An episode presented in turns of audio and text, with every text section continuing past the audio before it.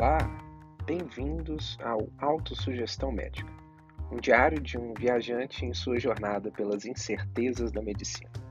Bom dia, boa tarde, boa noite, por enquanto. Eu sou Lucas Noviel e o Autossugestão Médica é escrito pela minha própria mente, para minha própria mente ouvir depois, quando estiver cuidando das plantas ou limpando a casa. Este medicamento é super indicado em casos de portfólio acadêmico de estudante de medicina da UniBH. Essa edição dias 1, 2, 3, 4, 5, 6, 7 e 8, referentes a NCS de laboratório morfofuncional. Bora ver esse trem aí.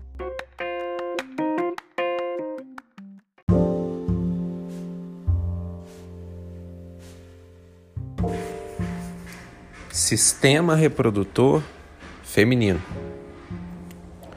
O sistema reprodutor feminino é composto das seguintes estruturas: ovários, um par de gônadas do sistema reprodutor feminino que produz as células germinativas femininas, denominadas de óvulos ou ovócitos, e secreta os hormônios estrógeno e progesterona. Tubas uterinas par de tubos que se estende desde as paredes superolaterais do útero e é aberto com fímbrias, funis para a cavidade pélvica adjacente ao ovário. Útero um órgão em forma de pera. Oco é um órgão muscular de músculo liso que protege e nutre o feto em desenvolvimento. Vagina. Um tubo distensível músculo elástico, também referido como o início do canal, de aproximadamente 8 a 9 centímetros de comprimento, se estende desde o colo do útero até o vestíbulo da vagina. Os ovários estão suspensos a partir da parede lateral da pelve, pelo ligamento suspensor do ovário contém os elementos neurovasculares ováricos e são fixados ao útero medialmente pelo ligamento útero-ovárico. O útero, as tubas uterinas e os ovários também são apoiados pelo ligamento largo do útero, uma espécie de mesentério constituído de peritônio que se reflete na parte de fora da parede da pelve e estende-se para abraçar essas estruturas viscerais, ao contrário do mesentério do intestino.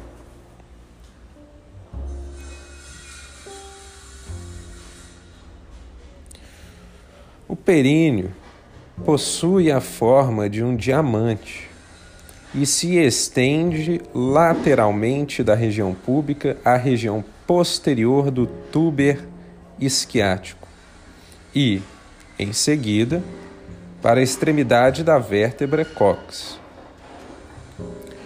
A metade anterior da região em forma de diamante é o trígono urogenital, e este inclui o pudendo, ou genitais externos femininos.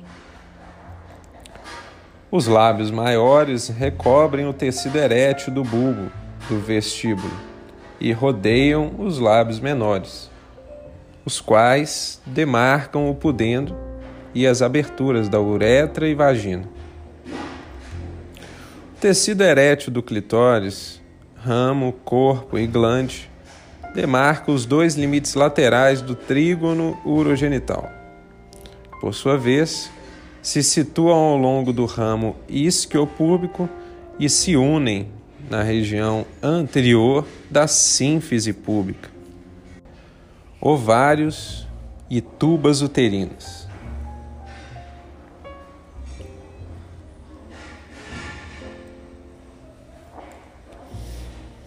Os ovários desenvolvem-se na parte superior da cavidade retroperitoneal, na parede abdominal posterior.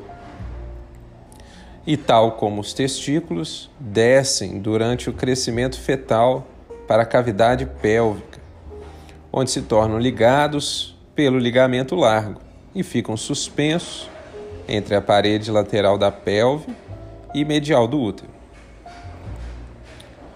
No nascimento, os ovários possuem vários milhões de ovos,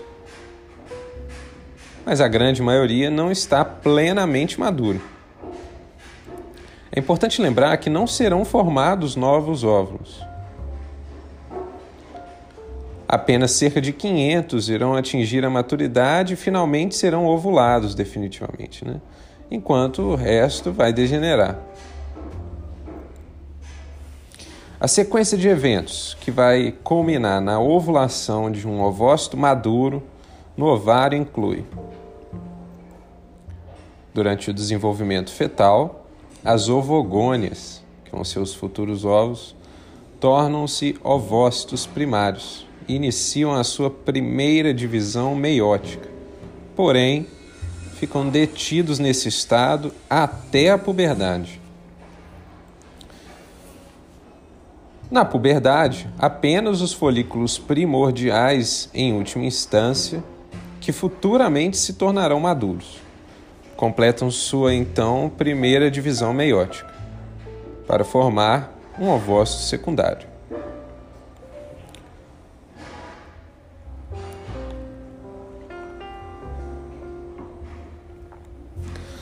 O ovócito secundário reside em um folículo primário, rodeado por uma camada única de células granulosas. E em seguida, esta começa a crescer para tornar-se um folículo maduro.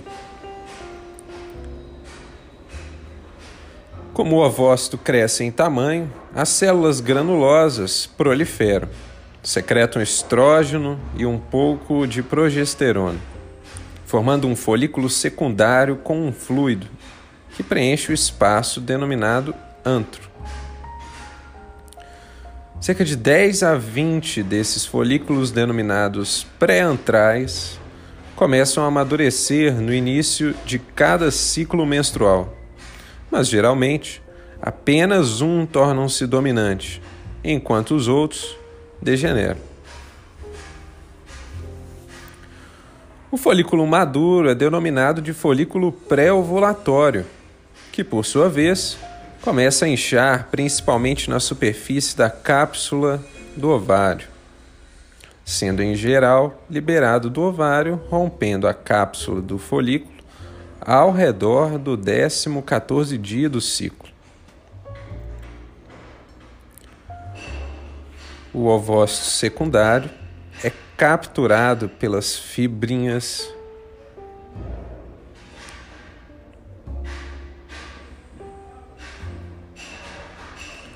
O ovócito secundário é capturado pelas fímbrias no fim da tuba uterina, enquanto as restantes células granulosas na superfície do ovário ampliam e formam uma estrutura glandular denominada corpo lúteo. Secreta então e inibe a produção de estrógeno e progesterona. Esse corpo lúteo dura cerca de 10 dias e depois degenera, a não ser que o óvulo seja fertilizado.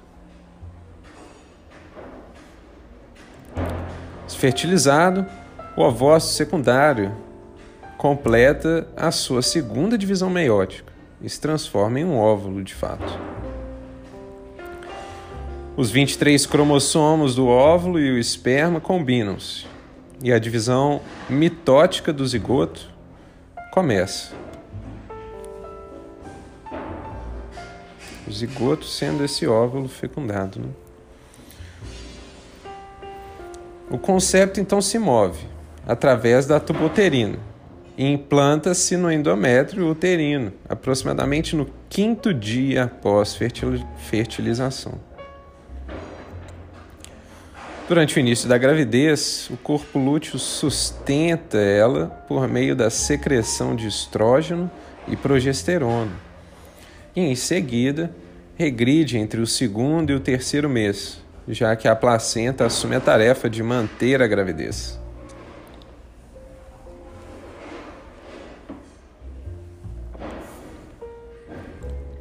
As tubas uterinas são divididas nos seguintes segmentos: infundíbulo e suas fímbrias na parte final.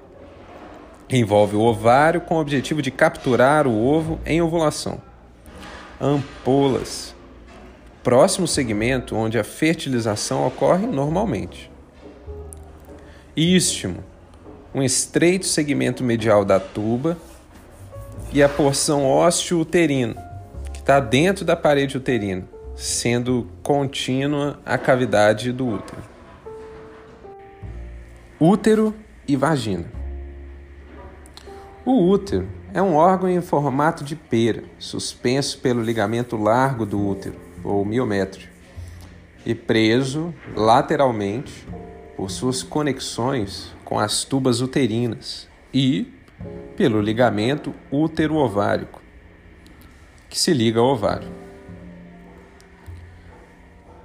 Além disso, refletindo a partir de seu aspecto anterolateral, está o ligamento redondo do útero, um remanescente distal do gubernáculo feminino.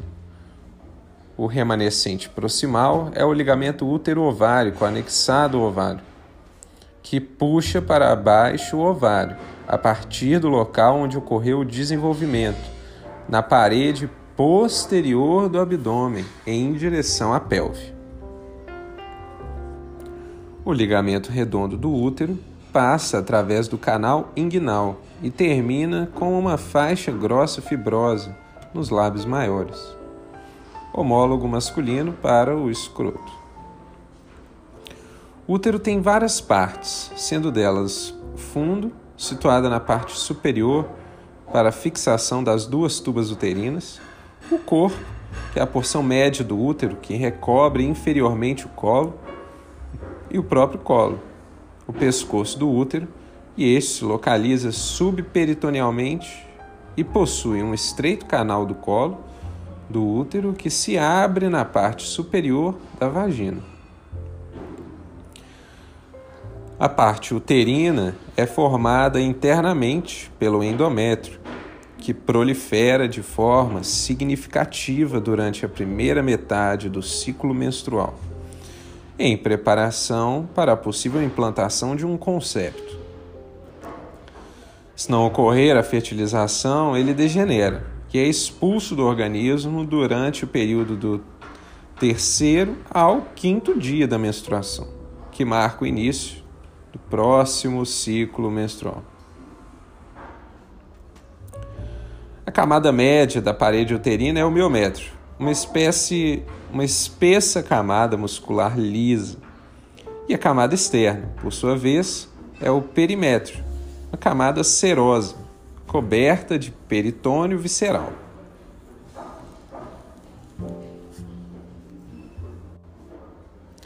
Peritônio é uma membrana serosa que reveste as paredes da cavidade abdominal e recobre órgãos abdominais e pélvicos. Entre as suas duas camadas estão a parietal e visceral.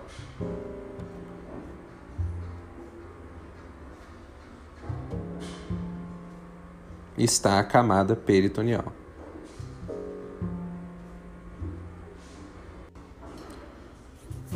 Vagina. A vagina é um tubo músculo elástico que se estende desde o colo do útero até a sua abertura no vestíbulo da vagina. A luz é forada por um epitélio estratificado, escamoso e não queratinizado, que é lubrificado por mucos das glândulas cervicais. O ciclo menstrual. O ciclo menstrual é dividido em três fases. Folicular, começa com a menstruação no primeiro dia do ciclo e coincide com a proliferação das células da camada granulosa em um folículo selecionado. Ovulatória é na metade do ciclo, normalmente acontece em torno de 14 dias e coincide com a ovulação do ovócito pelo folículo pré-ovulatório de GRAF, ou pré-ovulatório maduro, induzida pelo aumento de LH e FSH, hormônio luteinizante e folículo estimulante.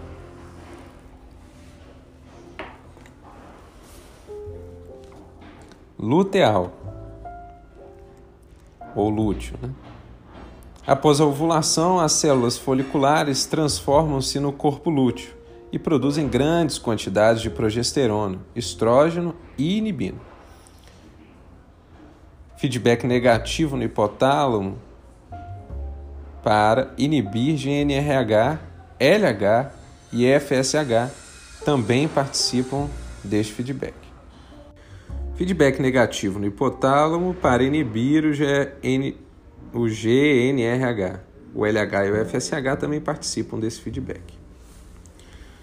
Durante a fase folicular, os níveis crescentes de estrógeno, como feedback sobre o hipotálamo e a hipófise, provocam aumento do GNRH, que é seguido por picos do LH e FSH ao longo da fase da ovulação. Se a fecundação não ocorrer, o corpo lúteo começa a degenerar-se em torno do 25º, 28º dias, enquanto o novo ciclo menstrual tem início. Se a fecundação e a implantação ocorrem, logo em seguida, os níveis plasmáticos de estrógeno e progesterona começam a aumentar continuamente com estrógeno estimulando o crescimento do miométrio e progesterona inibindo a contratilidade uterina, de modo que o feto pode chegar a termo antes do nascimento.